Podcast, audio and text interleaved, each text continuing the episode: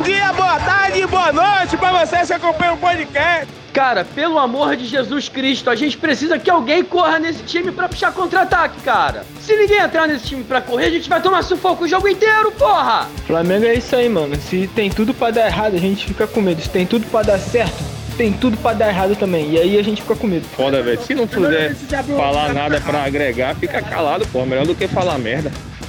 Bom dia, boa tarde, boa noite a todos vocês que nos ouvem. Hoje vocês vão ver que isso daqui está lotado.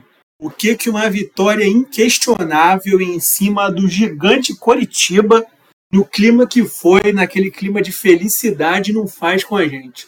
Tá todo mundo aqui 100% iludido, sampaolizado, gersizado, gabigolzado, arrascaezado, tudo.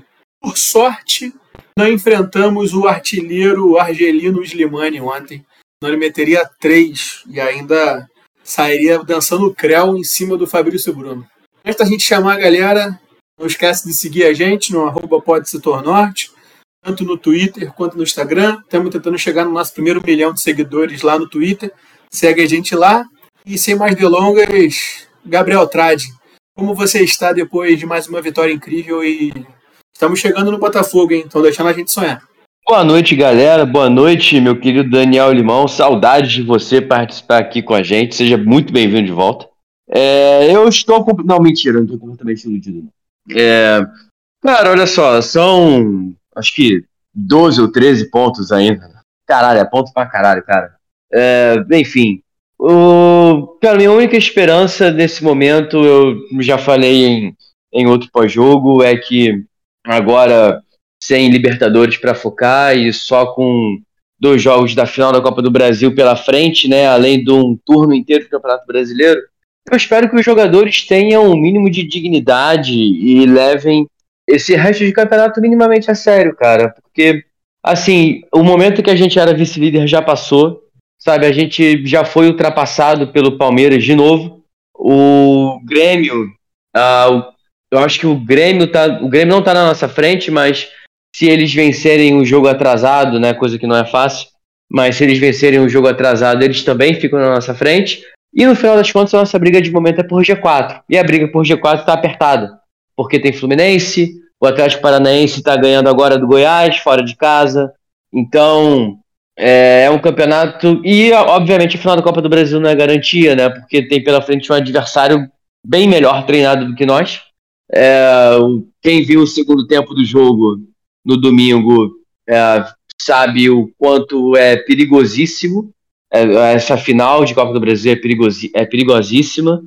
Uh, eu não diria que é 50% de chance, eu, eu dou um leve favoritismo para o São Paulo, porque é um time melhor treinado.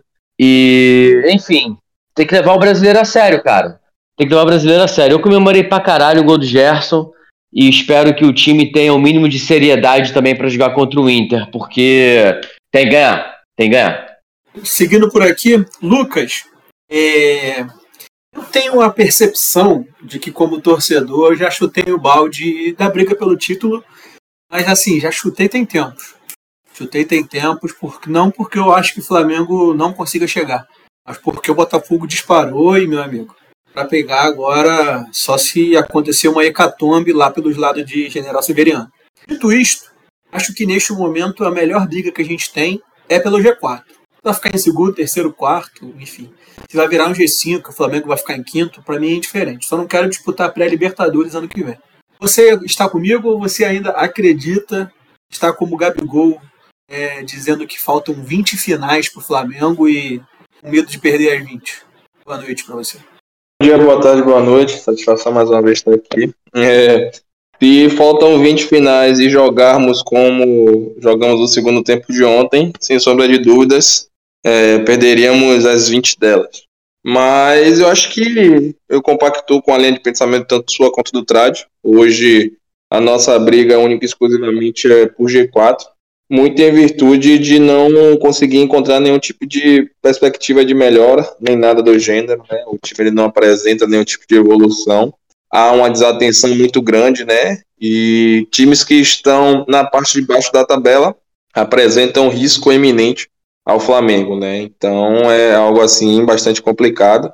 E eu, particularmente, quero ficar ali no G4 para justamente não ter que depender de pré-Libertadores ano que vem, porque, sem sombra de dúvidas, o Flamengo disputar uma pré-Libertadores, é, a tendência é um vexame colossal, né?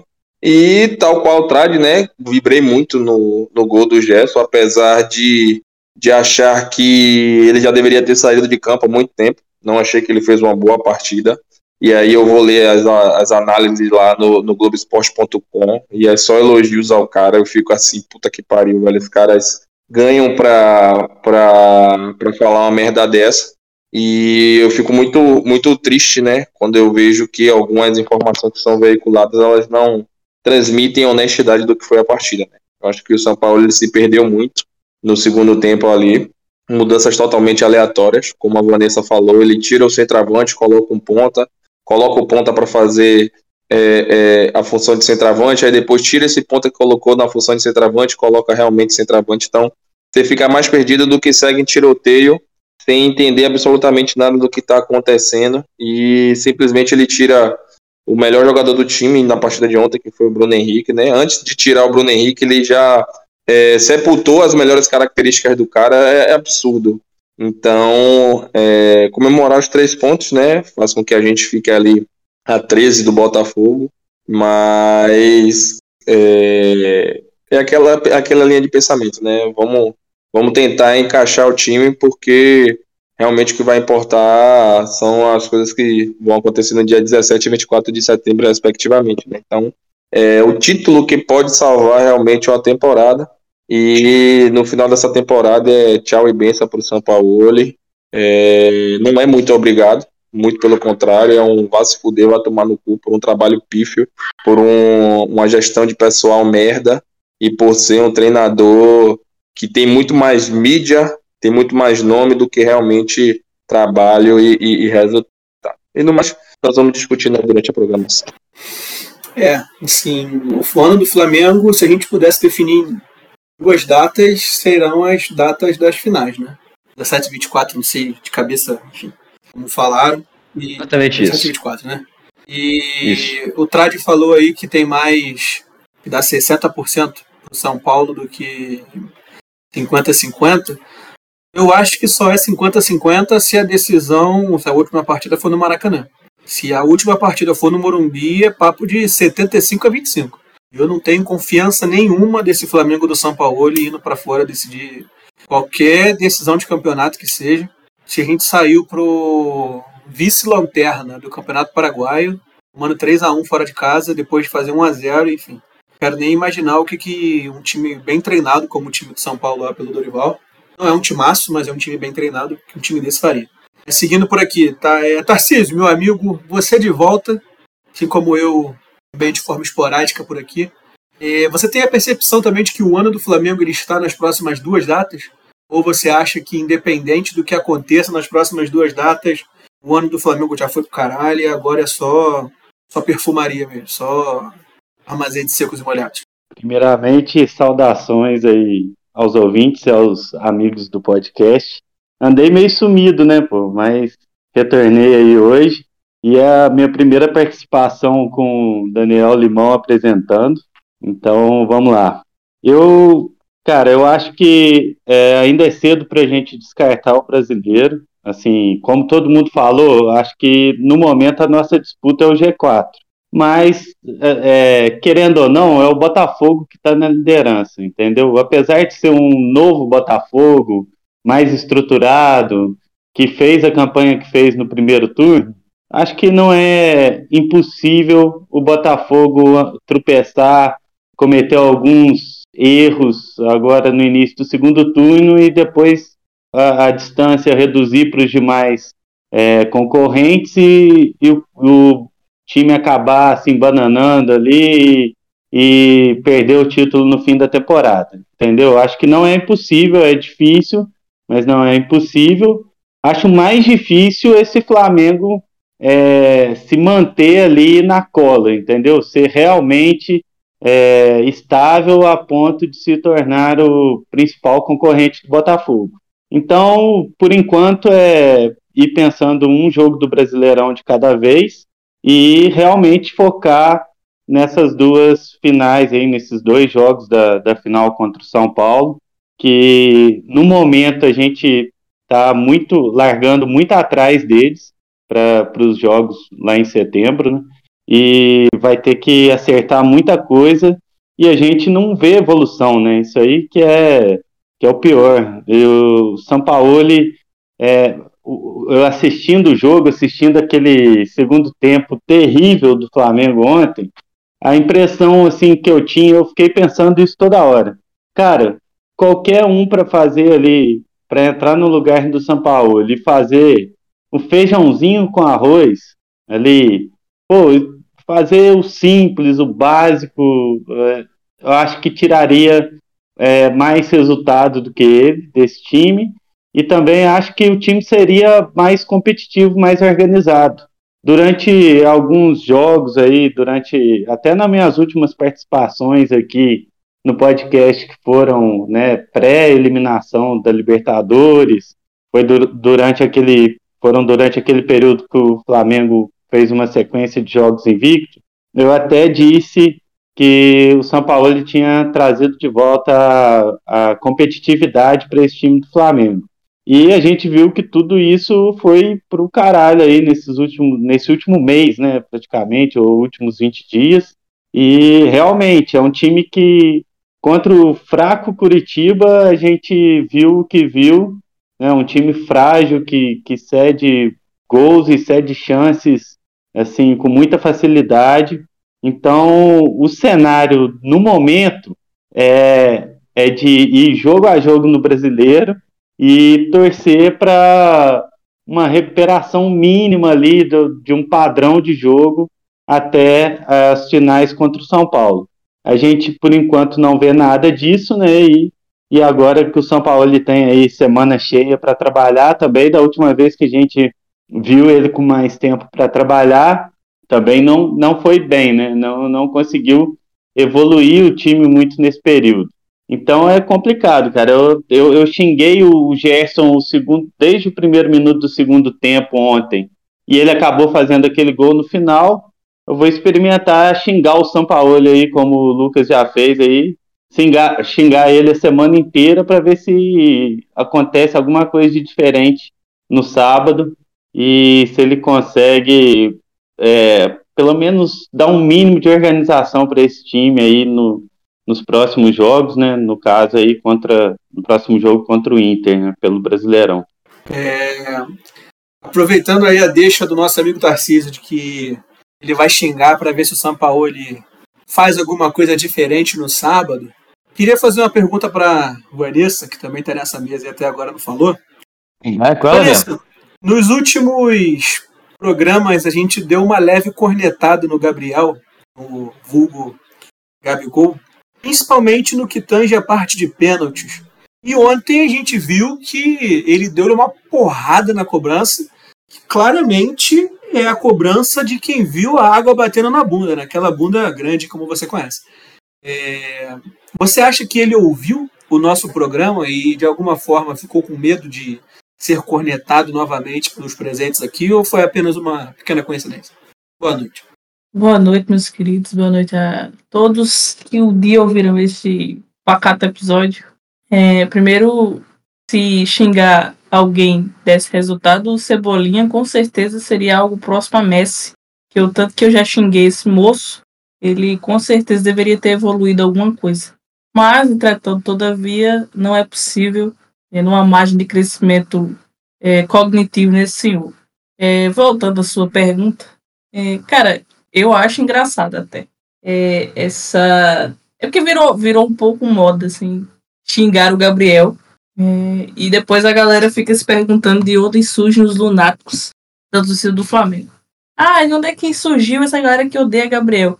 Eu tava vendo, tava acompanhando o jogo pelo Twitter e eu, eu dei algumas boas risadas porque existem vários perfis na nossa amada FlaTT que são sátíricos, né? Tentam ser engraçados, etc. Fora os que, que não têm esse intuito, mas vez ou outra fazem alguma piadinha.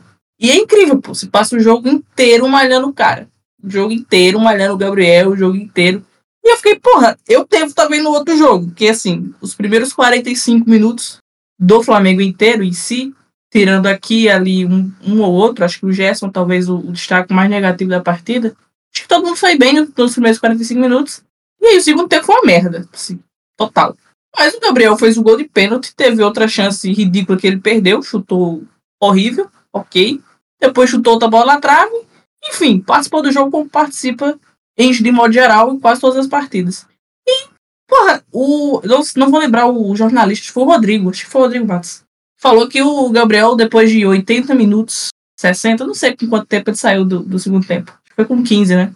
É, por aí. É, então acho que foi isso. 70, 65 minutos que ele jogou. Cara, falou que ele tinha feito depois de 65 minutos horríveis, entre um ponta e não sei o quê. Eu, eu fiquei caralho, eu vi outro jogo, porra. Completamente vi outro jogo.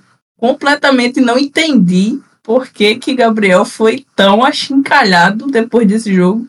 Porque isso foi pelo segundo tempo. Ele jogou poucos minutos no segundo tempo e o time inteiro jogou mal. Então, eu não sei que caminhos estamos trilhando enquanto torcida é, e a gente falou muito sobre isso no, no último episódio, de como alguns jornalistas formam opinião e acaba que a torcida leva isso como uma verdade absoluta ou começa a ver situações, criar situações inimagináveis. Enfim, é, acho que ele, a batida dele de pênalti foi mais de, de, de quem precisava de um, de um resultado ali mais efetivo e talvez ter perdido uns pênaltis é, tenha abalado um pouco a confiança dele. Bateu com força, que é como se deve bater quando você não tem o um mínimo de certeza que você vai bater bem. Então, bate com força, que em geral vai entrar. E é isso. Fez o gol. Pro momento tava bom. Acho que ele. Acho que o, o mais ridículo do primeiro tempo foi aquele chute que ele não dominou. Também mostra um pouco da, da falta de confiança dele, que ele vem tendo nos últimos, nos últimos jogos, nos últimos meses. Mas é, confiança de, de, de atacante ela vem com gol quanto mais gols ele fizer, mais a confiança vai voltar e, enfim, é, passa por um conjunto de fatores assim dentro do próprio Flamengo. É, num outro grupo, seguindo o papo, o papo Gabigol aqui, no outro grupo do Flamengo que eu faço parte, a gente estava conversando sobre o que, que, pode ter gerado todo esse, esse hit em cima do Gabigol. E a gente levantou uma bola que eu achei razoável, que o fato dele ter assumido a camisa 10 meio que passou para ele a meio que fez ele assumir a responsabilidade de ser de fato um camisa 10. Ele não quer ser um camisa 9 que veste a camisa 10. Ele quer ser o camisa 10, o cara que volta, que cria jogada. Então vira e mexe, ele tá lá na intermediária defensiva pegando bola e buscando, tentando fazer jogo. Só que ele não é esse jogador. Ele é muito bom de bola, ele tem, muita, ele tem uma técnica muito refinada dentro da área, principalmente. É, a menos que seja com a perna direita. Né? Mas com a perna esquerda ele tem uma técnica refinada. Só que quando a gente tira ele da área, manda ele para intermediário para poder ir lá no meio campo e fazer lançamento e tabela e dá e passa, ele não é esse jogador. Claramente isso. Só que quando ele tenta fazer, ele erra. Quando ele erra, a torcida dá porrada nele. Porque o jogador do Flamengo não pode errar de forma alguma. Eu tenho a impressão de que se ele ficasse mais dentro da área, voltasse a ser o Gabigol de 2019 ali, que voltou, saía, ele buscava o jogo. Você não viu o Gabigol na intermediária defensiva pedindo passe para poder lançar o Bruno Henrique. Ele não fazia isso. Ele era um cara que ficava mais lá na frente. Se ele voltasse a ser esse Gabigol, eu acho que o hater ele teria menos argumento. Que seria um cara e ele ficaria menos cansado na hora de finalizar. Teria que correr menos, consequentemente teria mais energia para finalizar. Vocês têm essa percepção? Algum de vocês gostaria de me ofender por ter falado isso? Ou é algo razoável e faz sentido para todos na mesa? Cara, eu acho razoável isso que você falou. Inclusive, eu falei algo em sentido parecido no, no último episódio, quando eu puxei o assunto sobre o Gabriel, porque eu tenho essa impressão, até comentei que é, muitas vezes ele parece que ele quer carimbar todas as bolas no meio-campo. Se tem um lance em que o passe, um passe na semifinal não era para ele, era para o Vitor Hugo. Mas como ele está meio que ali na linha da bola, ele domina a bola e gira e para dar o passe e atrasa a jogada. É uma bola que poderia já ter ido para frente com o Vitor Hugo, a gente perdeu ali é, dois, três segundos preciosos de ataque, porque Ele quis carimbar e ele deixou a jogada mais lenta. E fez o óbvio, que era dar o passe no Vitor Hugo. Assim, eu acho que o, o, o Gabigol, pra. Assim, ele, eu acho que ele tem uma certa visão de jogo. Ele mostrou isso algumas vezes ano passado, algumas várias vezes ano passado. Só que ele precisa é, de uma situação em que ele esteja com espaço é, no campo, que ele não tenha ninguém pressionando e que ele consiga olhar para frente e ver jogador passando para ele poder dar bola, principalmente se for lateral direito. Ele fez, essa, ele fez isso algumas vezes com, com um Mateuzinho e com o Rodinei ano passado. Até um gol contra o Goiás que o pessoal falou saiu numa jogada dessa. Ele lança o Mateuzinho em profundidade, o Mateuzinho faz o cruzamento, o Pedro faz o gol. É, mas é, são coisas muito esporádicas, né? E não é o melhor momento técnico do, do Gabigol desde que ele chegou. Então, eu acho que ele precisa ser até o simples. É, eu imaginei que ele. Aliás, eu acho que ele melhorou nesse aspecto uh, quando o Sampaoli efetivou ele como o centroavante titular e deixou o Pedro no banco porque aí ele consegue ficar mais dentro da área. E me parece que ele colocou mais dentro da cabeça que ele não tem que ficar fora da área o tempo todo, né? Porque ele tem que estar naquele espaço. Mas falta a ele ter na cabeça que aquele espaço ali no, no, no centro do ataque, atacando a grande área, tem que ser dele. Ele tem que ser o principal cara a ficar ali. Até porque é, ele sempre jogou muito bem quando ele focava nesse aspecto do jogo. Uh, não sei até que ponto carregar a camisa 10 colocou isso na, na cabeça dele. Né? Pelo menos ele abandonou o visual maradoniano que ele tinha adotado no início do ano. Pelo menos isso daí ele conseguiu tirar da cabeça que, que ele não vai ser o camisa 10 estilo anos 80 que ele achava que podia ser. É, agora falta ele voltar a virar mais atacante de novo, e menos meia. Mas eu vou convidar os nobres senhores, inclusive Daniel Limão, e o seu grupinho que pesquisem o mapa de calor de Gabriel Barbosa nos últimos cinco anos. Podem pesquisar nos últimos cinco anos o mapa de calor de Gabriel. A gente pode falar sobre. A gente falou, inclusive, no último episódio sobre como ele tem perdido o timing da jogada. Na hora de acelerar, ele para, na hora de parar, ele acelera. E a gente até discutiu se ele tinha essa qualidade de puxar contra-ataque ou não, e etc. Mas, enfim, é, para fins de posicionamento, o Gabriel nunca foi um centroavante de área, nunca chegou a ser. Eu acho que ele sequer.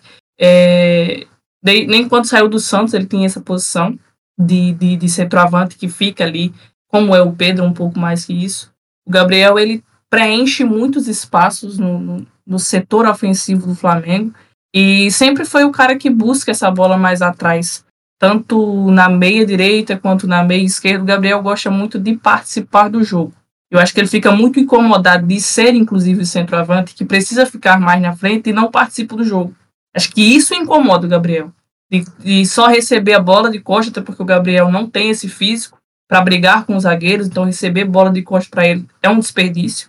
Então não é bem ser um centroavante de área. O Gabriel não é esse, eu acho que ele não pretende ser, até porque não me parece, ou pelo menos até aqui, esse tempo todo que ele esteve no Flamengo, é, as suas características nunca o nunca foram favorecidas nesse tipo de posicionamento. Quando ele precisou ser unicamente o centroavante do time, ele nunca foi bem. Tanto que com Gabriel sempre funcionou muito em dupla. É, o 4-3-3 ou 3-5, é, o, o 3-4-3, enfim. Sempre que você precisa ter um jogo com pontas e o Gabriel precisa ser um 9, ele fica um pouco a, a, área em si, a grande área do adversário, fica um pouco vazia porque o Gabriel não faz essa função de ser o centroavante. E aí se reclama muito do Gabriel. Ah, mas o Gabriel não sabe jogar dentro da área porque o Gabriel não sabe fazer pivô. Aí o Gabriel sai. Ah, mas o Gabriel não sabe puxar contra-ataque. Cara, eu acho que o problema do Flamengo, seja com o Pedro, seja com o Gabriel, é, ou seja com o Bruno Henrique, enfim, com os nossos atacantes, não é necessariamente as características dele em si, tanto que eu não acho que já, já cheguei a pensar que o Pedro não jogava muito com o São Paulo por ser menos participativo. Hoje em dia, eu acho que não tem nada a ver. Ele não joga porque o São Paulo não gosta dele.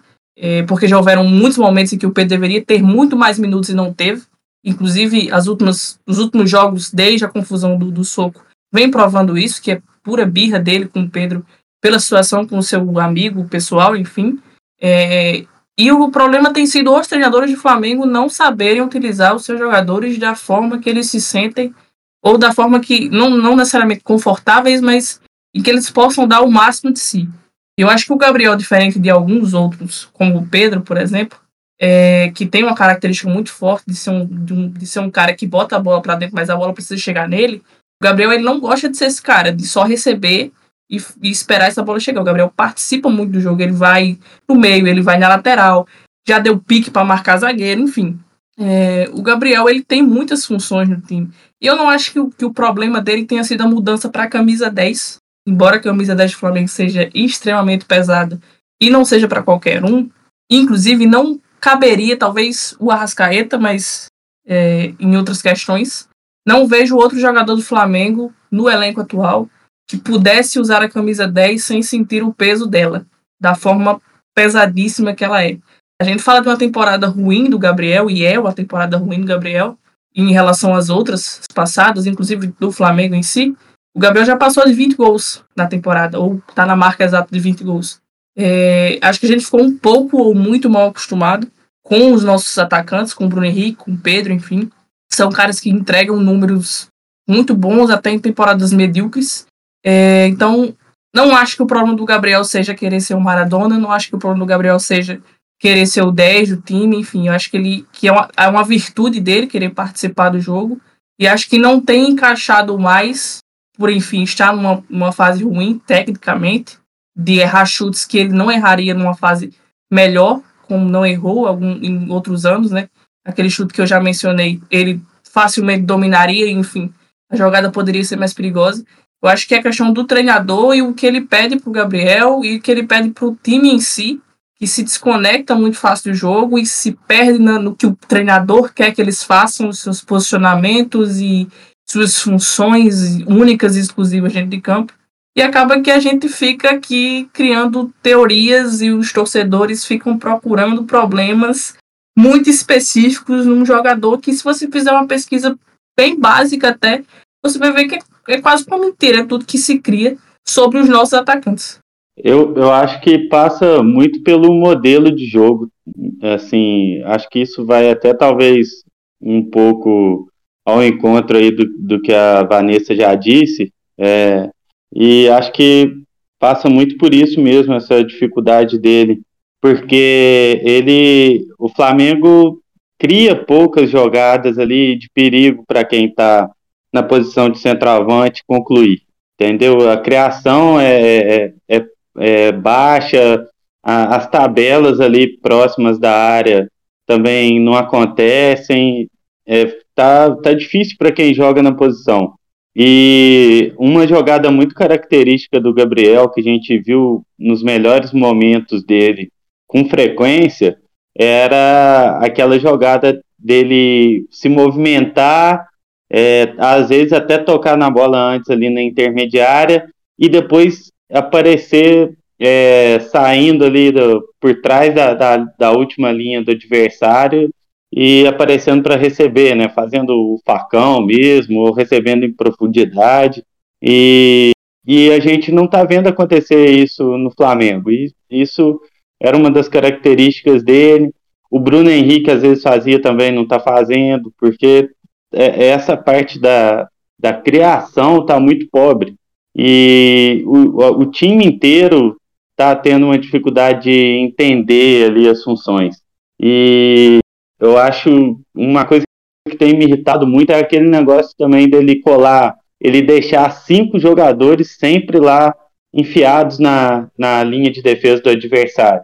Pô, eu sei que tem várias teorias aí, eu não sou especialista em tática, mas eu sei que tem várias teorias sobre né, ter superioridade numérica na última linha e tal, mas eu acho que isso está encaixotando, por exemplo, o, Gabri o Gabriel e aí ele, para participar do jogo, tem que vir atrás, mas atrás ele não é tão efetivo quando, como ali dentro da área. É, o Arrascaeta, mesmo vários momentos do jogo, ele também fica ali enfiado na última linha, disputando com o zagueiro. E aí quem está normalmente é, responsável por servir eles ali é, são os volantes, é, é, o Gerson numa fase ruim.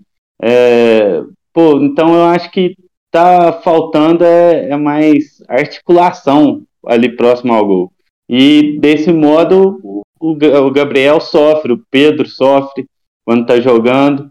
E o Bruno Henrique é o que está se destacando porque ele consegue, ele tem uma característica diferente, que ele consegue aparecer nos jogos, seja fazendo gol é, de cabeça, bola parada, ou ali fazendo uma bagunça pelo, pelo lado da defesa dos adversários, por conta né, da, das características dele que são diferentes. Agora, os outros dois, o Gabriel, principalmente, que é o que vem jogando sendo titular, e o Pedro, eles ficam ali boa parte do jogo sem receber é, a bola em condições de finalizar.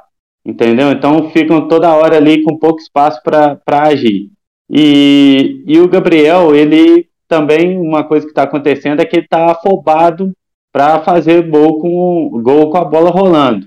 Então, ontem, aquelas chances que ele perdeu no primeiro tempo, parecia muito isso. Ele quer finalizar logo, ele não, não, não dá muito, não tenta assim, um domínio, uma coisa mais elaborada. Então, acho que tá, primeiro, para mim, o problema é, é estrutural do time. Em segundo, é essa falta de gols dele com a bola rolando tá, tá deixando ele cada, a cada jogo mais ansioso para marcar, para ter uma atuação melhor. E aí ele tá me parecendo muito afobado quando ele tem as raras oportunidades de finalizar dentro da área. Só para a gente caminhando para o final desse papo aí, queria trazer uma estatística. Segundo o SofaScore, então se tiver alguma informação errada, vocês têm que mandar um e-mail para ele.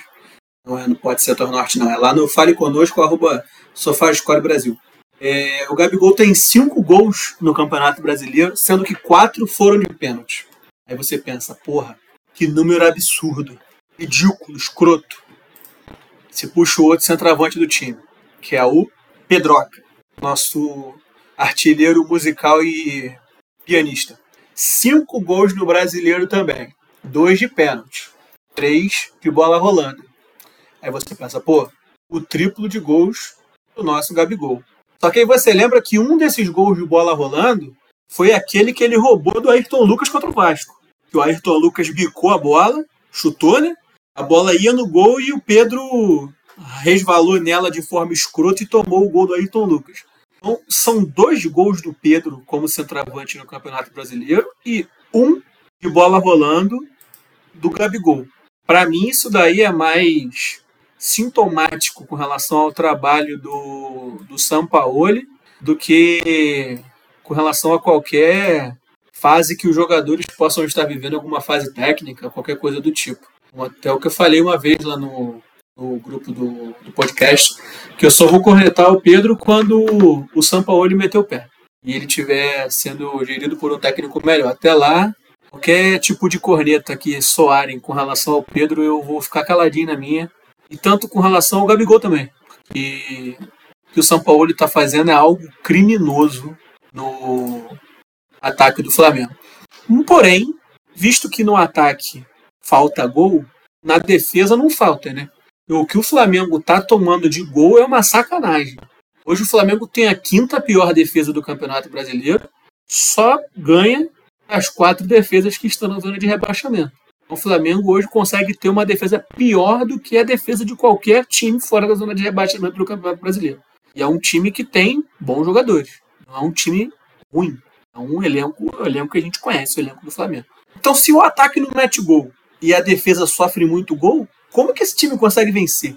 Alguém aí tem a fórmula mágica de como que esse. Alguém consegue explicar como que esse time consegue estar em terceiro lugar no Campeonato Brasileiro? Gabriel Trade, você que está com o microfone aberto, sabe explicar como que esse time está em terceiro lugar no Campeonato Brasileiro, apesar da fórmula trágica executada por São Paulo? Só consigo pensar em competência alheia. Cara, é, assim, os outros times estão fracos, né? Esse, esse campeonato, ah, ele passou, ele tá tendo, tá, a tabela tá começando a esticar um pouquinho mais agora, mas durante um período muito grande, é, foi uma tabela muito achatada, né? Tirando o, o, Botafogo que desgarrou geral de todo mundo e os times que estão lá embaixo na zona mesmo, tipo o América, o Vasco, o Curitiba e tal o resto da tabela ficou, ficou muito aproximado, né? Então, Tanto que é, Flamengo, Grêmio, Palmeiras e Fluminense ficaram muito tempo revezando entre si, né? Às vezes com diferença só no saldo de gol para definir quem fica na frente. E de resto, qualquer empatezinho ou qualquer vitória extra que alguém tivesse, subia três posições de uma vez, quatro posições de uma vez. Né? O Fluminense teve um período ruim em que caiu do G4 lá para nono décimo, e aí eu acho que teve umas duas ou três vitórias seguidas e voltou para o G4. Então é, é, algo muito. A, a, a, a, ascensão e o descenso na tabela acontecem de maneira muito fácil, né? Porque está todo mundo muito próximo. E, e o que o pessoal gosta de falar, né? O Flamengo, mesmo quando joga mal, como tem jogadores muito bons, né?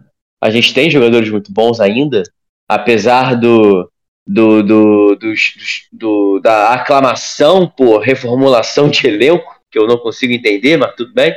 É, esses caras ainda definem jogo pra gente quando a coisa tá, tá tensa. Quer dizer, não, não tem acontecido sempre, sempre, mas ainda acontece, né? Ontem foi um exemplo. E, e isso faz com que a gente consiga se manter em posição boa na tabela. Agora, só um parêntese, né? Porque o pessoal é, falou muito bem depois de mim na, na sobre o, o, o, Gabigol. E eu só queria, eu posso não ter me feito entender, né? Porque eu acabei me direcionando mais para crítica, mas eu queria, eu queria deixar, pelo amor de Deus, eu queria deixar muito claro que me deixem fora dessa galera que só fala mal do, do Gabigol e fala que não pode renovar, tá bom? Pelo amor de Jesus Cristo. Não me confundam com essa gente.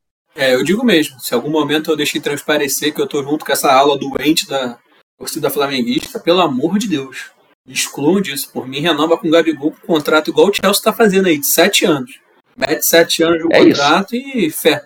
Melhor ele ficar sete anos aqui sendo dois, com dois sendo trapper do que parar num Palmeiras da vida. Que é o que aconteceria, muito ah, provavelmente. Só um parêntese, o, o, o Lucas não falou do, da, da treta do Gabigol, não? Lucas? Tô aqui, não falei do quê?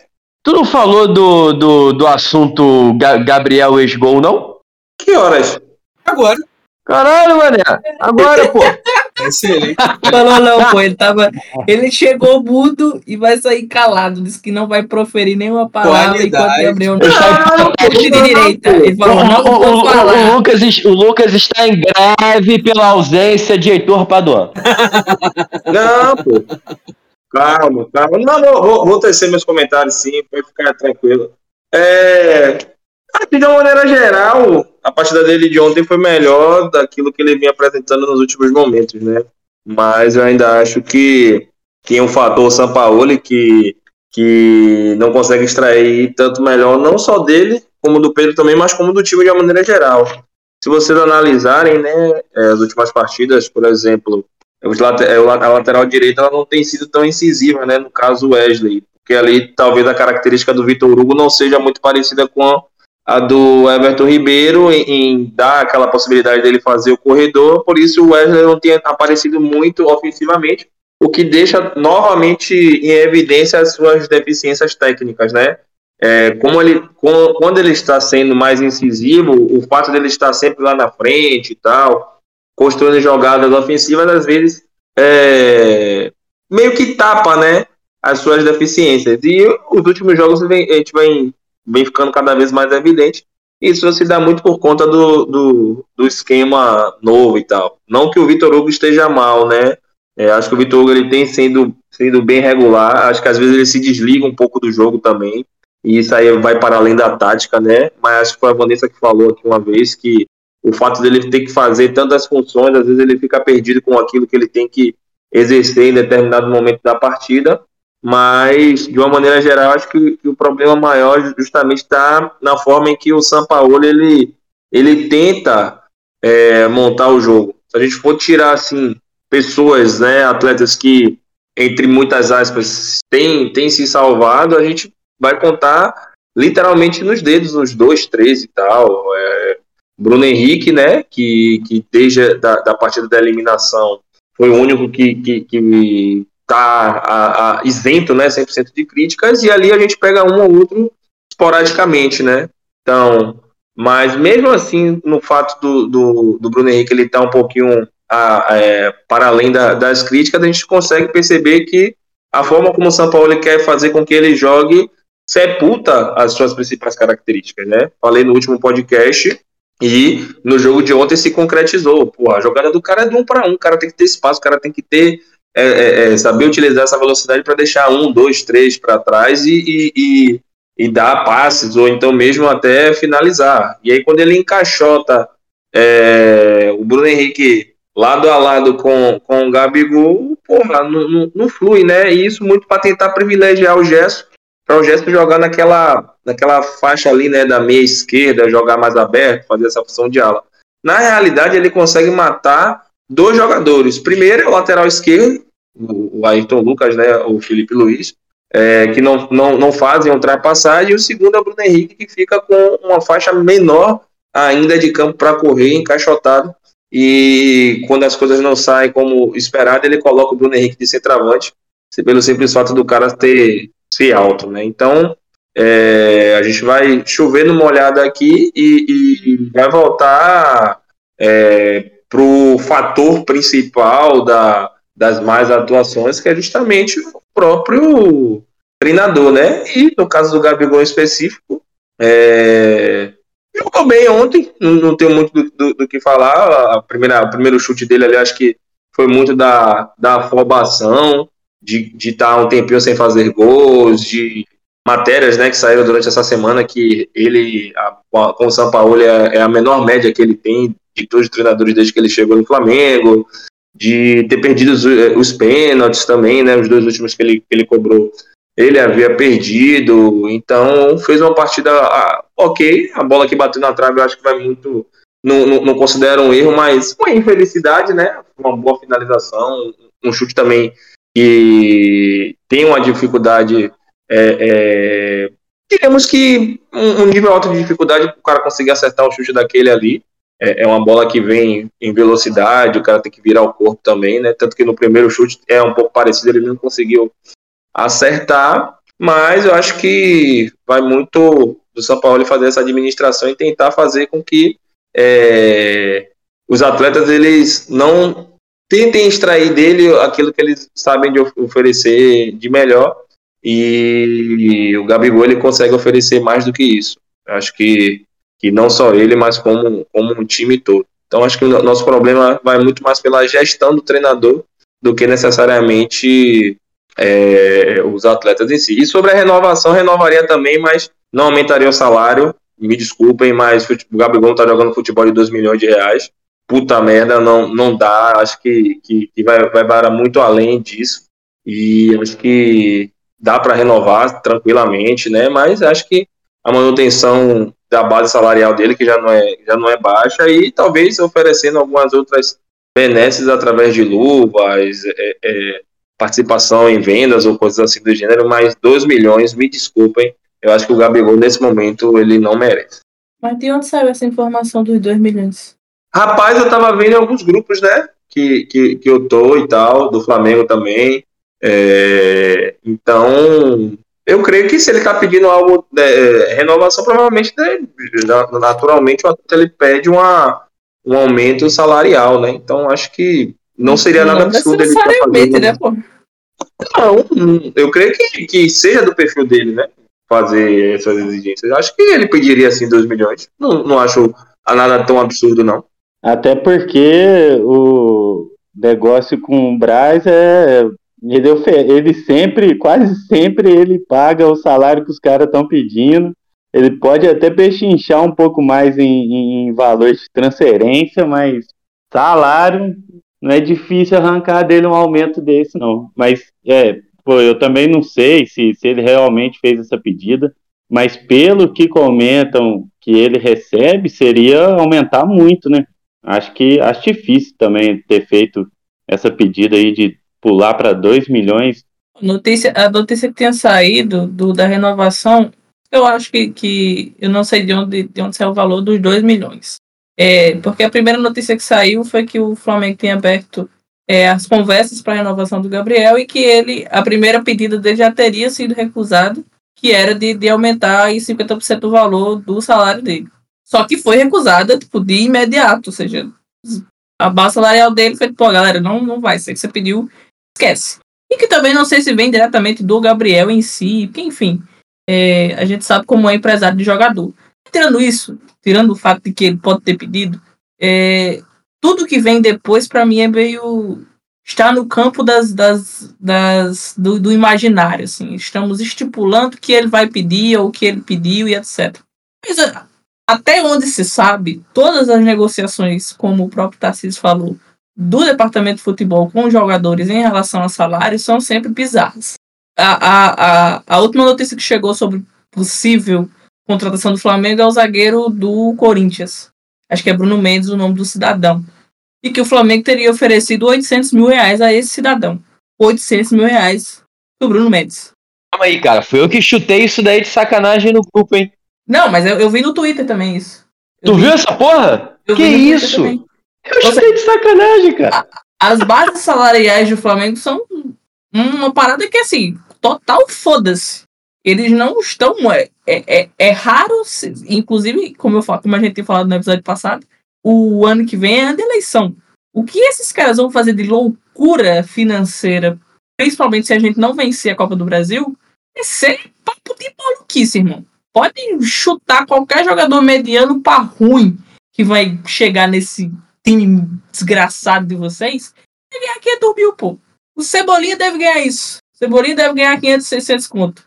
O Diego Alves até a segunda renovação dele, ele ganhava 600 tarará. Veio descer no último, no último ano de extensão do contrato dele, que foi para 400 e pouco.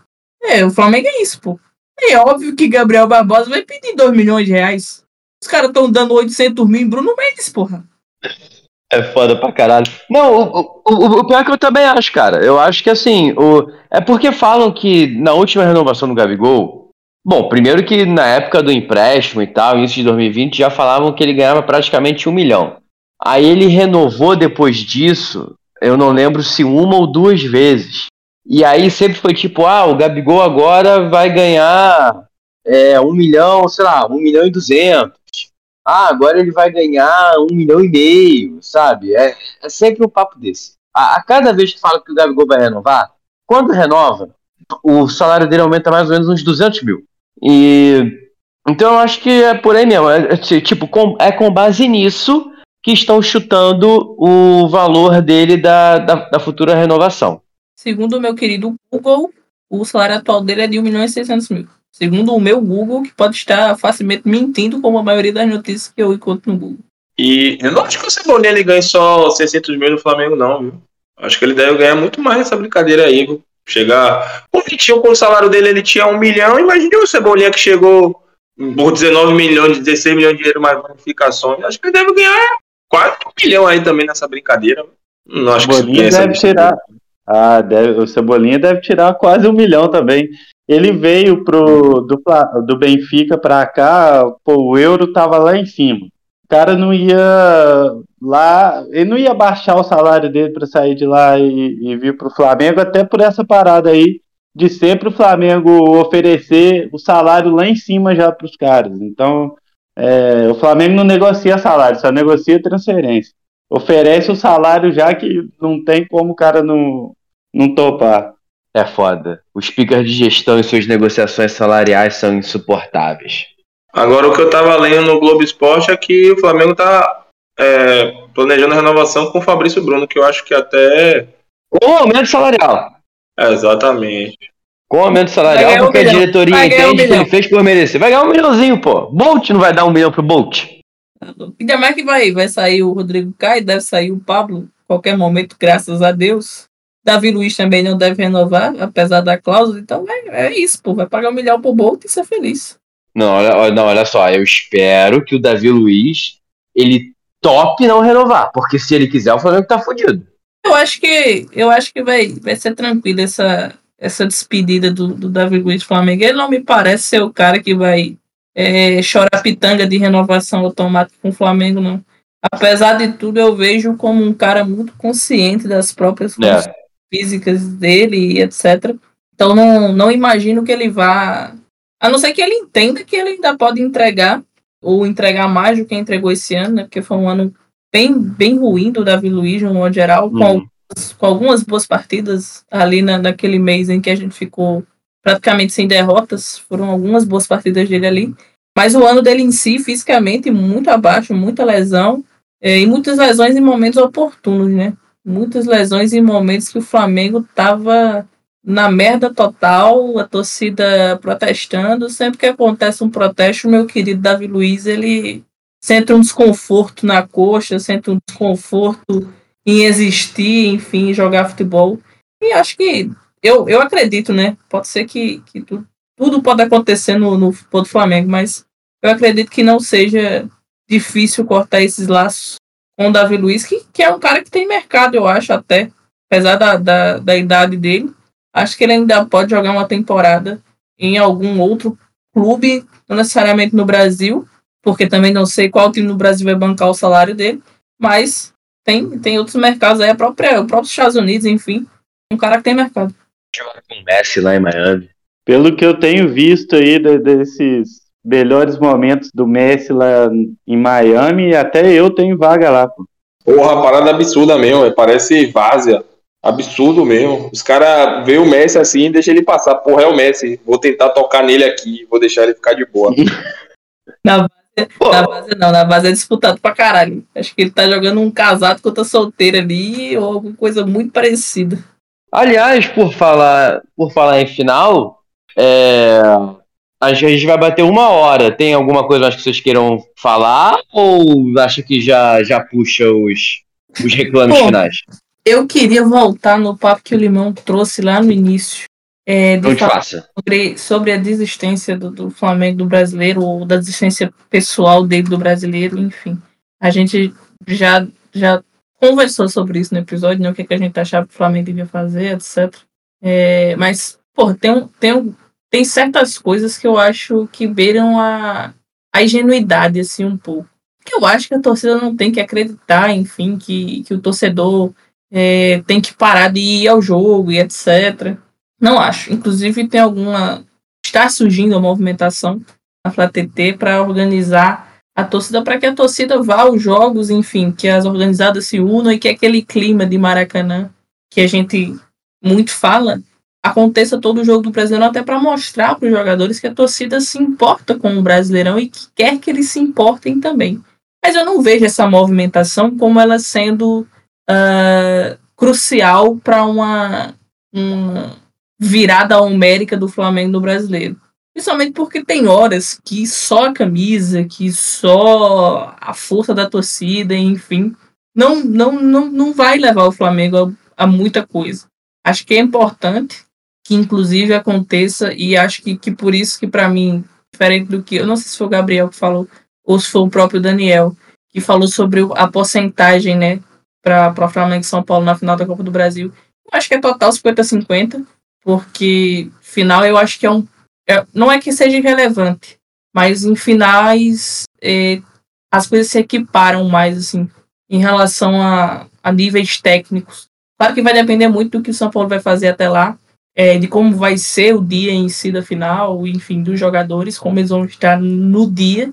Mas até lá eu acho que é total 50-50. São dois clubes gigantescos, mas joga a favor do Flamengo o fato do São Paulo ele não ter o título da competição e disso pesar na- no, no, no psicológico dos jogadores.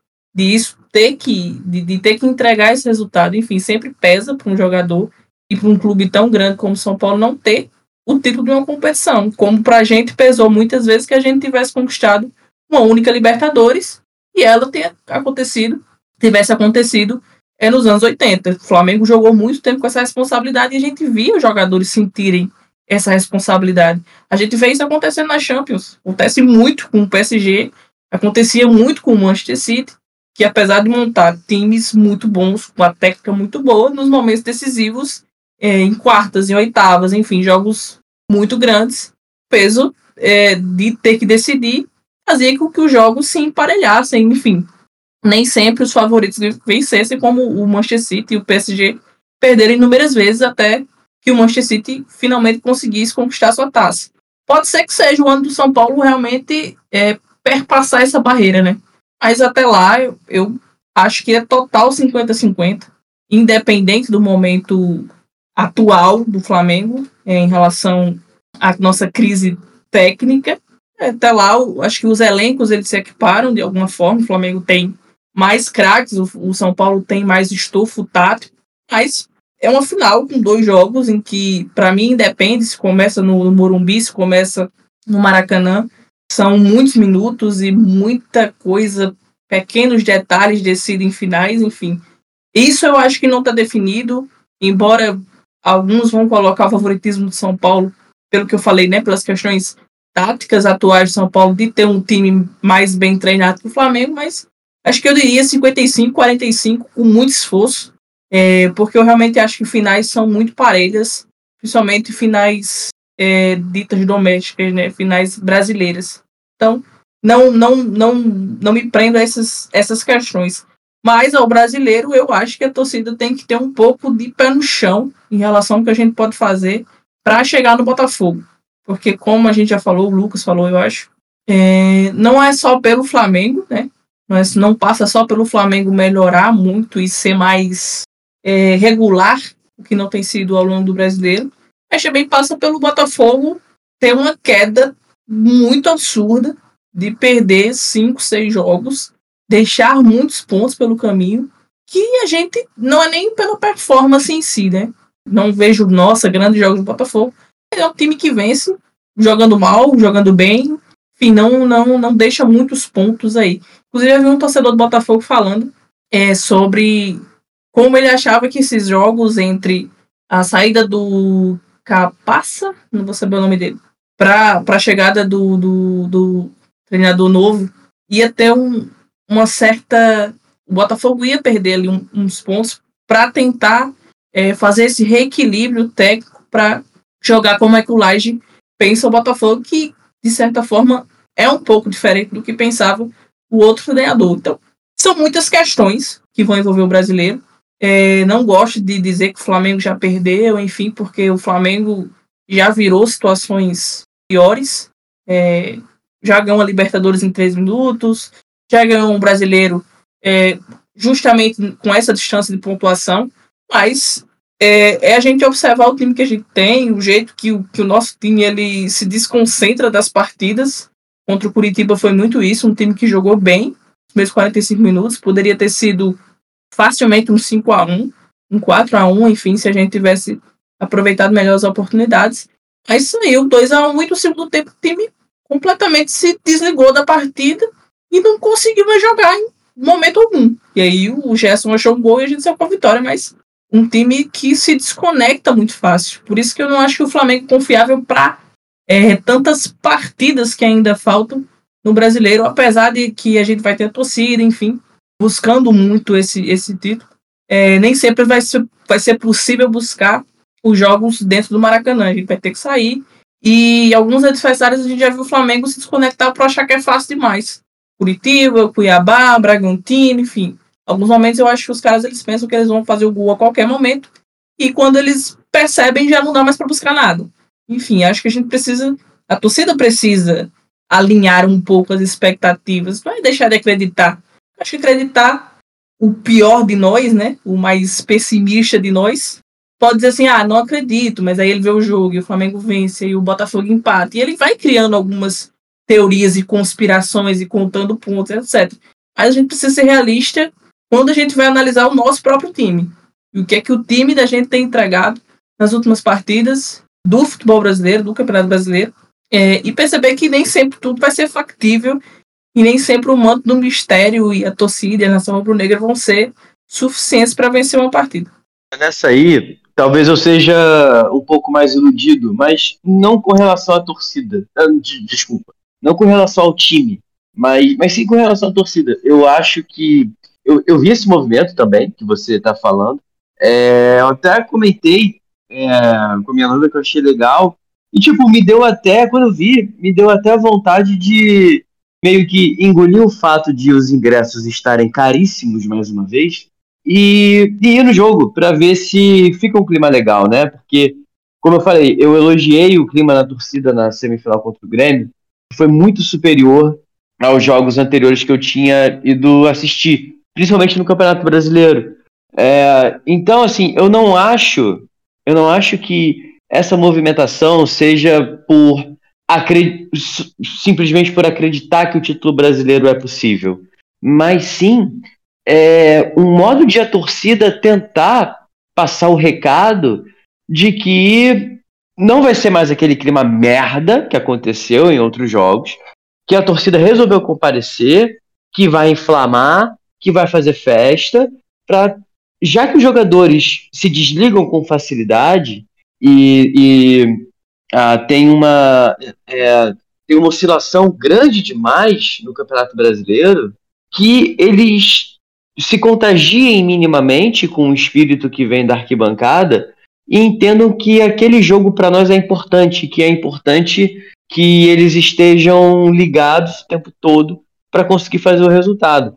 Assim, se vai dar certo contra o Inter e a gente ganhar, não dá para saber se vai dar certo já no próximo jogo. Até porque, aliás, detalhe, acabei de lembrar, o jogo contra o Inter, o, o, o jogo seguinte à partida contra o Inter, é contra o Botafogo no Engenhão. Então, assim, porque eu tava lembrando, a gente só vai ter jogo no Rio, até, até a final contra o. até a Copa do Brasil.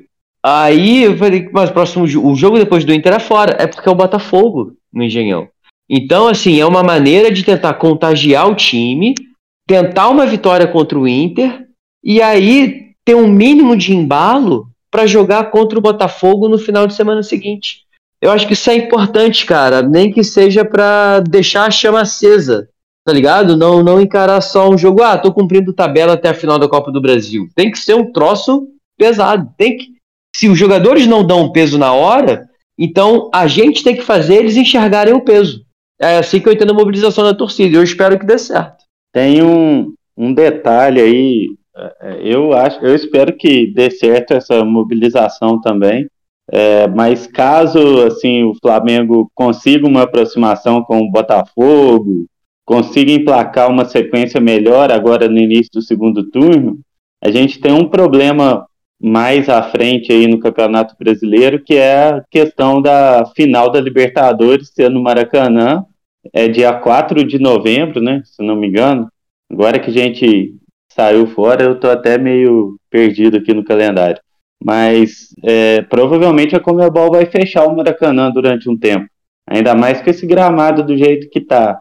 Então, acho que é mais um problema aí que, que eu estava lembrando aqui so, sobre essa questão do, do mando de campo mesmo, né? Do Flamengo fazer, usar o, o estádio, usar o Maracanã e a torcida para tentar uma virada de chave, uma arrancada no Campeonato Brasileiro. Então, é mais um desafio aí que provavelmente vai ter mais aí pro, para o meio de outubro ou para o mês de outubro, não sei. Só voltando um, um pouquinho na, na, na, na, fala da Vanessa, né, no que ela diz que, que acredita e tal, 50-50, acho que eu vou discordar um pouco hoje dessa questão do 50-50 do, é, e da, do, do, argumento do peso, né, que eu acho que o, o ambiente no, no, no, no, São Paulo ele é muito mais leve do que o do Flamengo, né? É, diríamos que é um grupo de operários ali que está sendo liderados, diferente do Flamengo, que está sendo comandado, né? Podemos dizer assim. Então, dessa forma, é, esse ambiente leve faz com que os caras consigam entregar, mesmo sendo tecnicamente inferior a muitos ali que estão no, no Flamengo consiga entregar muito mais. E aí, eu acho que o São Paulo hoje ele é, ele é favorito, né? E eu digo isso muito por conta das atuações e, e dessa ausência de perspectiva de melhora. É, a gente olha assim, né? Porra, vamos pegar o Curitiba, é uma, é uma partida assim, né? Que a gente tem tudo para recuperar a nossa, a nossa moral, fazer uma, um, um jogo minimamente aceitável, dar alegria ao torcedor e não ver o torcedor depois de uma vitória, né, é, chegando na rede social do próprio clube para externar sua insatisfação com a atuação, né? Acho que é, vai muito por dentro dessa dessa visão, dentro dessa perspectiva, e eu acho que os caras estão até se doando, se entregando. Acho que o elenco ele não tá, não tem essa questão de, de estar rachado e tal, né? Acho que a gente viu ali no último gol como foi uma comemoração bastante efusiva, eh, todos ali unidos em, em prol de, de algo maior, mas só essa, essa união em si ela não, não traz efeitos, né? Não é o grupo em si, não é essa individualidade que, que pode resolver como resolveu ontem, mas é o coletivo. Então hoje, coletivamente falando, São Paulo está muito à frente, e eu assisti o jogo contra o Botafogo, o Botafogo não perdeu por pouco. Realmente o São Paulo foi melhor do que o Botafogo. Acho que, o, que esse goleiro do Botafogo aí realmente ele merece até uma chance na, na, na seleção principal, velho, porque porra, o cara ele, ele, ele é bom, velho, ele é, ele é bom mesmo. Então, vem, vem garantindo resultados expressivos pro, pro, pro Botafogo, né? E fora de casa segurando o Rojão. E é isso, né? Eu acho que é, o São Paulo, ele que pode contar ao nosso favor essa, essa duplicidade, né? triplicidade, né? Se essa palavra existe, nem sei. Essa tripla jornada do Botafogo, uma vez que eles ainda estão, estão na, na Sul-Americana, né? Vão fazer um jogo aí é, na altitude e tal, pode ter esse desgaste, pode ser o um fator que conte ao nosso favor. E o Flamengo tendo essa logística, né? Como o Trade ele, ele citou muito bem, o Flamengo hoje ele não, não joga mais fora do Rio até o primeiro jogo da final, né? E se esse primeiro jogo for no, no Maracanã, é um, é um mês aí no Rio. Então, essa, essa logística de viagem, dos caras estão ali mais próximos e tal, pode fazer, pode ser um fator determinante para que as coisas elas virem, né? Mas tudo isso depende muito da atuação. A torcida, ela tá fazendo seu papel, acho que, que se algo está fluindo bem nesse ano de 2023, é o aspecto torcedor, né? Tá enchendo o Maracanã, tá cantando, tá apoiando, tá enchendo fora de casa também todo jogo do Flamengo fora de casa, as notícias que passam é que todos os ingressos para o setor visitante são esgotados, mesmo com os clubes praticando uma política de, de preço extremamente abusiva né, para o torcedor do Flamengo.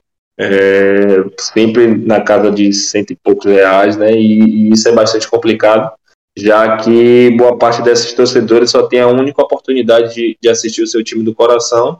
E sabemos que existem pessoas é, em situação de vulnerabilidade que não que amam também não tem condição de pagar um valor tão exorbitante. Então, é, é fazer do, do, brasileiro, né, até o jogo da Copa do Brasil, como eu falei uma vez, vou, vou, reiterar, de laboratório. É ganhar, sim, mas laboratório para ver o que, é que pode ser feito e aquilo que não pode ser feito. O que não pode ser feito realmente são essas alterações que ocorreram no último jogo, é, é, essa ideia de, de, de, do próprio São Paulo em tirar um centroavante, depois coloca um ponta, depois tira o, ponta que colocou no centroavante, coloca o centroavante mesmo de ofício, mantém um, um atleta que não está bem na partida.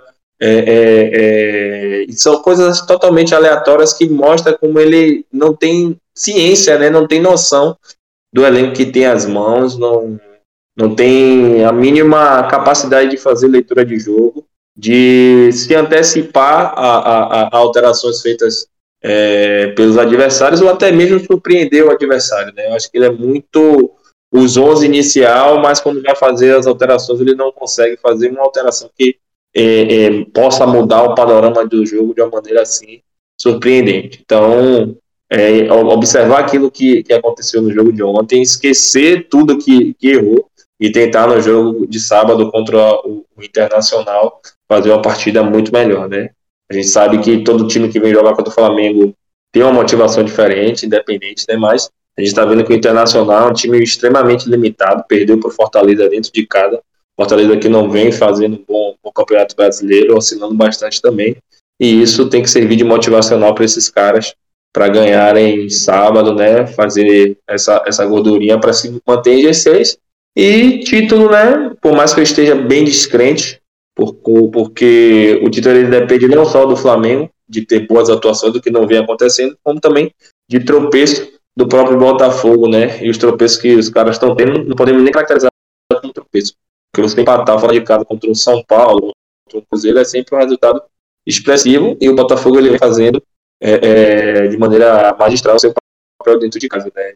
Todos os jogos que eles é, fizeram no Rio de Janeiro, eles saem com a, com a vitória e o próximo jogo dos caras, né?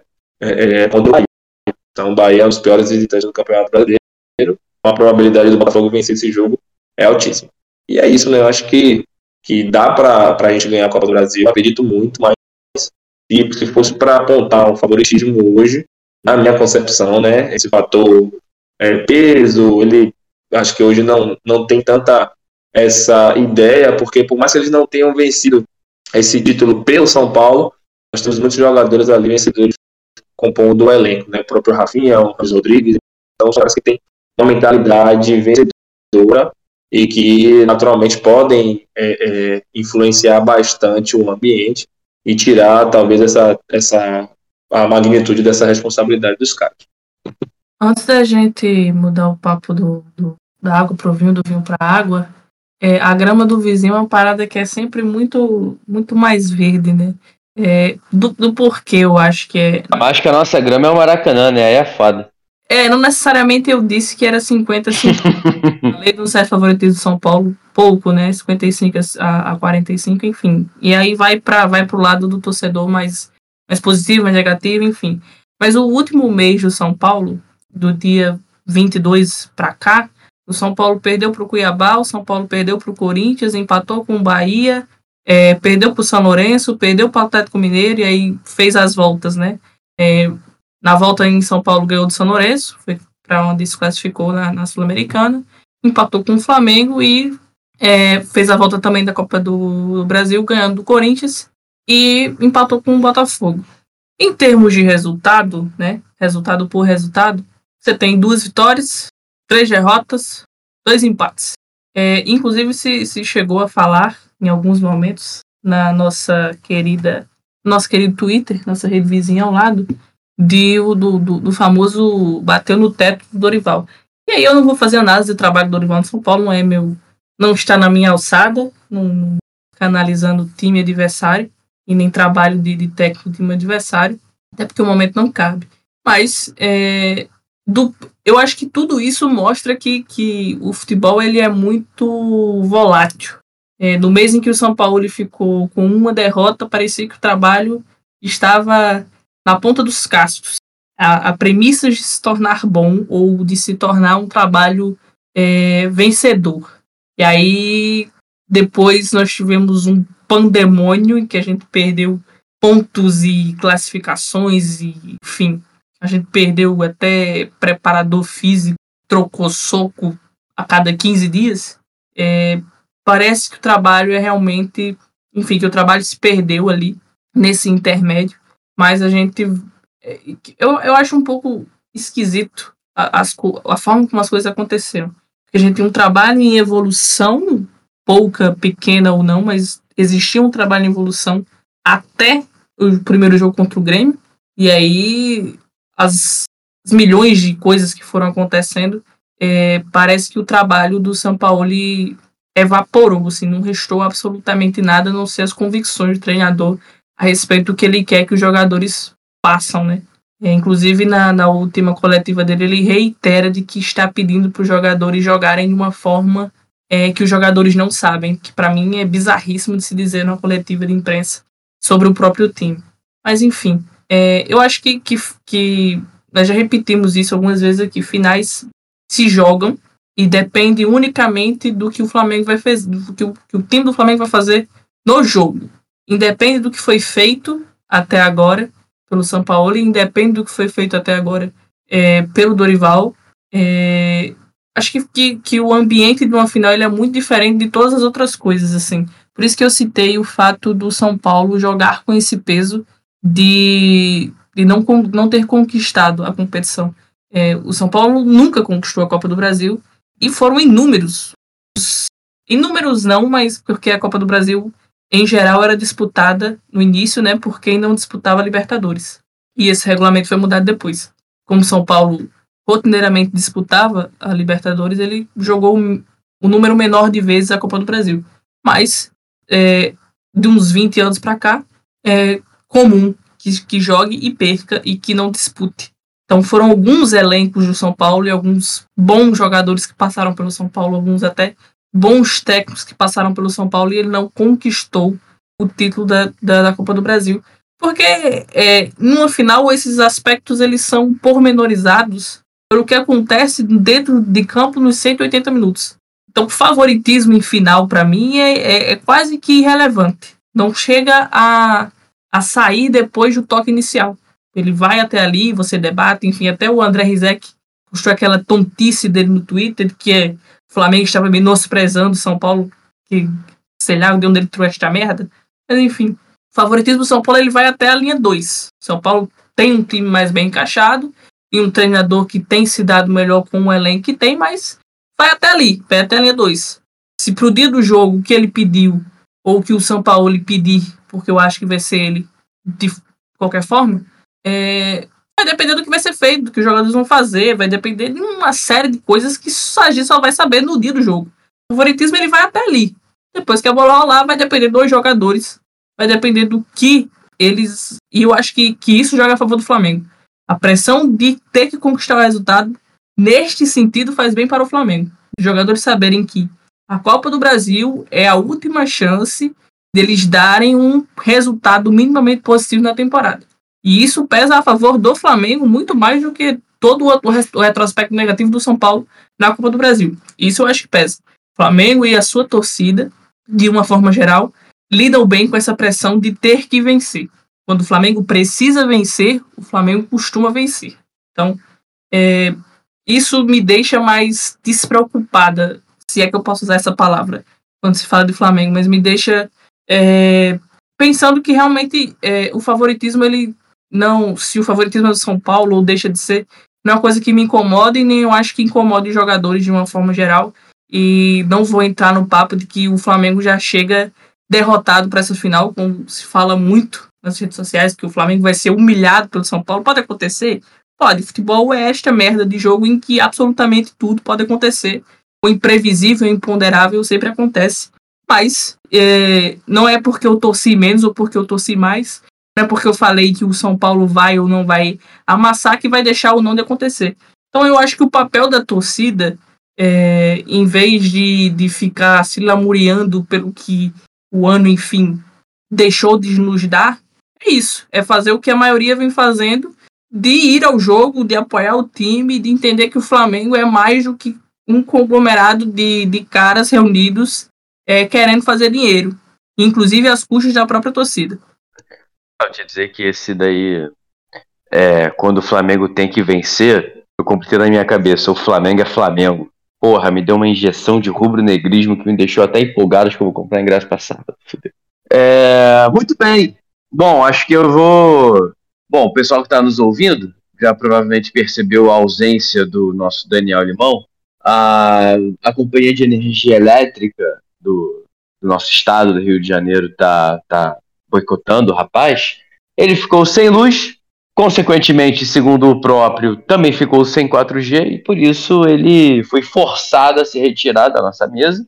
Então eu vou distribuir aqui a bola nos reclames finais. Como o Tarcísio está quietinho há mais tempo, então eu vou começar por você, Tarcísio. Por favor, dê a sua expectativa e palpite para o próximo jogo contra o Inter, que vai ser sábado, seis e meia da tarde, no Maracanã. É, seu salve, seu e se você tiver uma dica cultural aí para nossa audiência. Vamos lá. É, meu palpite, cara, pro Inter, Flamengo e Inter, vou jogar um 3 a 1 porque se não tomar gol não é o time do São Paulo. E você otimista quanto ao nosso ataque, que a gente criticou aí hoje durante o programa, mas acho que Vamos, o time do Inter também é um time instável demais também, né? E com jogadores piores que os nossos, então acredito aí que no Maracanã a gente tem o, a chance aí de, de vencer e tomara que seja com tranquilidade, né? E sem um segundo tempo pavoroso como o de ontem, que pô, fiquei quase surtei aqui que um, um erro grotesco atrás do outro, nada dava certo, mas que venham tempos melhores e que esses tempos já comecem aí no sábado contra o Inter. É, o meu, eu vou mandar um vai tomando cu, não vai ser é, aí um salve para ninguém. E o meu vai tomando cu é para do sistema defensivo do São Paulo, que eu dei uma olhada aqui na tabela do Brasileirão E, cara, o Flamengo é simplesmente a sexta pior defesa do Brasileirão. Piores que a do Flamengo. É a do América, com 44 gols sofridos, a do Curitiba, com 39, a do Santos, com 32, a do Vasco, com 29, times aí, os quatro na zona do rebaixamento, né? Aí tem a do Goiás, que sofreu 28, e a do Flamengo, que sofreu 26. Flamengo tomou apenas três gols a menos do que o Vasco. Essa, esse é o sistema defensivo aí do São Paulo. E só para título aí de comparação, o Botafogo sofreu 11 gols, 15 a menos que o Flamengo. E o Palmeiras sofreu 17, né, 9 a menos que o Flamengo. Então, é, a gente é, reclamou aí também da criação, da, da, construção de jogadas, do isolamento do centroavante, seja o Gabriel, seja o Pedro, mas é, a fragilidade desse time, do sistema de, de marcação desse time como um todo, né?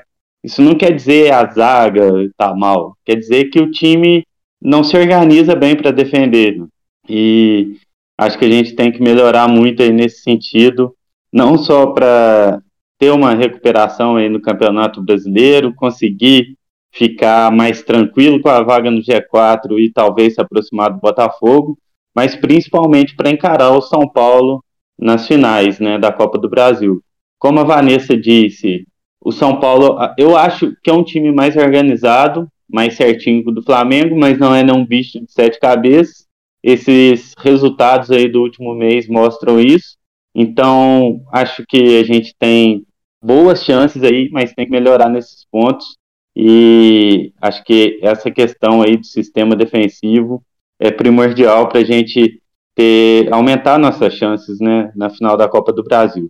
E minha dica cultural, cara, eu assisti recentemente os dois primeiros filmes da trilogia Burning lá, que é com o Matt Damon, né, que é o protagonista. E eu tinha assistido, acho que o primeiro há muito tempo atrás, os filmes são ali de da primeira metade da década de 2000, né? Os dois primeiros. E eu revi agora recentemente no Star Plus e são dois filmaços e lá também tem o terceiro filme, que é Ultimato Burning, e esse eu ainda não vi, mas é, todo mundo elogia o terceiro também. E os dois primeiros que eu vi eu posso recomendar para quem está querendo aí um filme filme de ação aí, de, de espionagem, sus, um suspensezinho ali também, valem muito a pena. Então, essa é a, é a minha dica cultural. Valeu, até a próxima e vamos aí por mais três pontinhos aí contra o Inter sábado. Bola. Uh, Lucas, por favor, manda aí. Valeu, rapaziada. É... Meu palpite pro próximo jogo, né? Como você já sabe muito bem, não, não costumo muito palpitar, mas espero que o Flamengo ele saia vencedor dessa, dessa partida como o Tarcísio pontuou muito bem, provavelmente a gente vai tomar um gol nesse jogo, né? Mas espero que o Flamengo consiga é, os três pontos e um ambiente mais tranquilo, né? Para trabalhar pensando naquilo que nós almejamos, que é o Penta da, da Copa do Brasil. O que me preocupa é justamente o Flamengo ter uma semana livre e sabemos como é que o Flamengo joga quando tem uma semana livre de trabalho de São Paulo, né? É o caos. É, não tem salve hoje, tem, tem salve para ninguém mas tem, tem vai tomar no cu. Primeiro vai tomar no cu, vai pro presidente da Federação Espanhola, pelo ultraje, não tenho nem palavras para designar o absurdo, né? A, aquela atitude totalmente invasiva, onde ele desrespeita o corpo, desrespeita a pessoa, desrespeita é, é, é, o time, o país, de uma maneira totalmente é, é que não tem nem como descrever, né? Onde ele força um beijo com um atleta, onde nitidamente ela está totalmente desconfortável, né? É, é, é bizarro como coisas como essas ainda se repetem no nosso cotidiano. E o segundo vai tomar no cu, vai pro nosso terrível presidente Landim, onde é, recebeu uma, uma homenagem, né, do Nunes, uma foto dos dois juntos, e ele tratou nosso ídolo com total de bem, como se fosse ali um qualquer. Não se deu nem ao luxo de de parar de almoçar e levantar para dar um abraço, apenas recebeu a foto, continuou mastigando, o Nunes deu as costas e vida que segue, né? Então, é, dá para perceber como é o tratamento desses caras com pessoas que fizeram muito mais pelo Flamengo do que, do que eles. E dica cultural, hoje também tô sem, e no mais é isso, né? Espero voltar aqui no sábado, no domingo, ou quando é, formos gravar para falar de uma vitória e quem sabe até de uma mudança de postura, de panorama que nos dê esperança para a final da Copa do Brasil. Mas estamos junto, é nós. Até a próxima. É. Vanessa, por favor. Pô, cara, meu palpite pro jogo. É, eu sou contra optar negativamente, então vou optar que o Flamengo vai vencer de 2 a 1 um jogo terrível, mas vamos vencer, porque é importante é vencer. Mas, é, como destaque final, ainda bem que o Lucas falou primeiro que eu, que eu não gosto de ser sempre a chata de trazer esse tipo de, de assunto, tocar nesse assunto, nesses assuntos mais delicados, ainda bem que o Lucas falou, então vou falar da parte boa é, da finalíssima da Copa do Mundo Feminina que rolou neste domingo, às sete da manhã. É, cara, que final, né? Que final gigantesca a gente teve. Acho que dos últimos das últimas Copas que a gente teve, essa foi a de melhor nível técnico. É, muitas seleções mais bem preparadas, algumas exceções, né, inclusive o nosso Brasazão, que ainda não chegou ao nível das grandes potências mundiais, mas o caminho ele foi dado, né? A Espanha, é, a Inglaterra, enfim, a Europa tem se modernizado, tem procurado é, valorizar o futebol feminino. A gente vê isso principalmente após é, o Barcelona já era né, um grande expoente, tanto que a melhor jogadora do mundo do ano 2022 é do time de Barcelona, que é a Alessandra Putellas. Então, acho que. E aí houve a, a, entrada do Real Madrid no cenário, que é um time gigantesco, era ridículo que não houvesse entrado no cenário. E aí entra o Real Madrid, que é um clube gigantesco, com aporte financeiro gigantesco, e aí investe num bom time, inclusive a jogadora que faz o gol do título a Olga é jogadora do Real Madrid é, e outras, outras jogadoras que passaram pela Copa também pertencem ao clube, é, o performam né, pelo clube. Então é, foi muito bom assistir, apesar dos horários serem meio, meio ruins para a gente aqui do Brasil, sempre de madrugada ou às sete da manhã, enfim, um horário meio ingrato para quem trabalha ou para quem, enfim, tem afazeres pela manhã, mas do que deu para acompanhar, particularmente acompanhei a maioria deles, mas deu para acompanhar disparadamente para mim a melhor Copa de todas.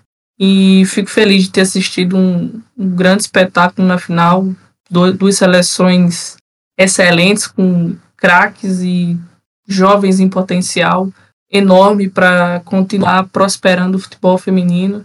É, e para que a, que, a, que a torcida abrace também, de uma forma geral, o futebol, que a gente saia desse lugar cômodo e fácil e raso de dizer que é um futebol ruim, porque a gente assiste coisas piores, inclusive o nosso Flamengo, é, mas que a gente saia desse lugar comum, que a gente assiste, que a gente consiga se divertir, inclusive a final é, teve mais, a final da Copa do Mundo feminino teve mais público do que a final do, da Copa do Mundo masculina do ano passado, então acho que a gente vem evoluindo, infelizmente é, o caso que o Lucas citou ainda acontece, acontece para todo mundo ver de uma forma estarrecedora, mas acho que o passo para as coisas mudarem ele já vem sendo dado à medida que a gente valoriza, que a gente incentiva, que a gente cobra, enfim. É, só dá para cobrar do que a gente espera mais, né? A gente não cobra de, de, de onde não se sai nada. Então, tudo que a gente cobrou é, teve frutos já, pelo que a gente acompanhou dessas últimas seleções e das meninas que vêm das jovens jogadoras que vêm ao longo, ao redor do globo, né? Inclusive a, a continente africano colocou, se eu não me engano, em três seleções na fase de playoffs da Copa do Mundo. Então, evolução do futebol feminino de modo geral, é, da estrutura, enfim, é muito gratificante de ver. Fica aí essa nota positiva. E, cara, é, o Lucas já mandou meu vai tomar no cu. Eu não vou mandar salve para ninguém. E dica cultural, eu vou, vou deixar vocês fracos também. Bom, ah, mas foram, foram boas lembranças. Gostei das lembranças da, da Copa do Mundo. Foram bons jogos mesmo. obviamente não consegui ver todos, mas uh, os jogos que eu vi todos eles foram de bom nível, gostei de ter assistido. É, que eu até observei, boas finalizações, várias finalizações que a gente viu o futebol masculino, a galera errando o tempo inteiro. As mulheres estavam finalizando melhor. Inclusive, o gol, das, o gol do título da Espanha foi um gol que o tempo inteiro filha da puta erra. Ela foi, porra, mandou a bola na bochecha da rede. Mas enfim, é, indo pela ordem, nosso jogo no sábado eu vou chutar um 1 a 0 pra gente, feio, porque vai ser naquele pasto super prejudicado, né? Ainda vai ter jogo no meio. Na quinta-feira do Fluminense a gente vai jogar no sábado. Ou seja, o estádio não vai ter 48 horas para se recuperar e já vai ter jogo de novo. Então imagino que vai ser um, um espetáculo, entre aspas, muito prejudicado. Inter com time reserva, imagino, né? Porque vão jogar na altitude no meio da semana. Então, espero muito que venham com o time reserva para dar uma para ver se facilita um pouco a nossa vida. É, cara, eu vou mandar dois salves, um salve rapidamente, relembrando a Copa do Mundo Feminino. Um salve para o nosso presidente Lula, que ele trabalhe para trazer a próxima Copa do Mundo Feminina para cá para o Brasil, porque saudade de fazer uma Copa das Copas. Né? Porra, imagina a Copa do Mundo Feminino no Brasil. Vai ser muito foda, vai ser a maior edição de toda a história, sem a menor dúvida. Tô fora, não conto com a outra 7x1. não, a, é, a, a, gente esquece essa parte. Não, não será o Filipão, tá? Isso daí a gente pode ficar tranquilo. A Pia não tomaria 7x1. É... E um outro salve, bem off futebol agora. É, vou mandar um salve pro meu querido amigo Guilherme Mombelli, que depois de um tempão correu a meia maratona do Rio no final de semana, em duas horas e pouco. Parabéns pro menino. É, depois ele compartilhou com a gente que uma senhorinha de 81 anos e um senhor de 84 anos fizeram em menos tempo do que ele. Sim, ele ficou atrás de dois idosos de mais de 80 anos, ficou. Mas o que vale é tentar e sempre manter em mente que, né, ele foi o único do nosso grupo que correu. De resto, a galera não consegue correr 5 km sem pedir arreio e colocar a língua para fora. Então, parabéns para ele. E dica cultural, porra, cara, o foda é que dica cultural já foi aí a trilogia Borne, que é excelente. Então eu vou recomendar pra galera o último filme do Missão Impossível, manter a vibe dos filmes de ação. Missão Impossível foi prejudicado, né, porque o nosso Tom Cruise achou que podia concorrer contra o filme do Christopher Nolan e Barbie. Ele teve um pequeno delírio de grandeza, né? Teste de vez em quando a gente toma uns tombos. Mas o filme é legal, então eu recomendo que quem não viu, que tire um tempinho do seu dia para assistir, porque é bem divertido. É isso, gente. Bom, vou reforçar aqui mais uma vez. Você que está assistindo, você que está ouvindo a gente até o final, é, que ainda não segue a gente na, no Twitter e no Instagram, dá aquela seguida lá na gente, arroba Norte. É, muito obrigado pela audiência de todo mundo. É isso, gente. Uma boa noite para geral. Um grande abraço, um grande beijo. Valeu. Valeu, tamo junto. Valeu, boa noite.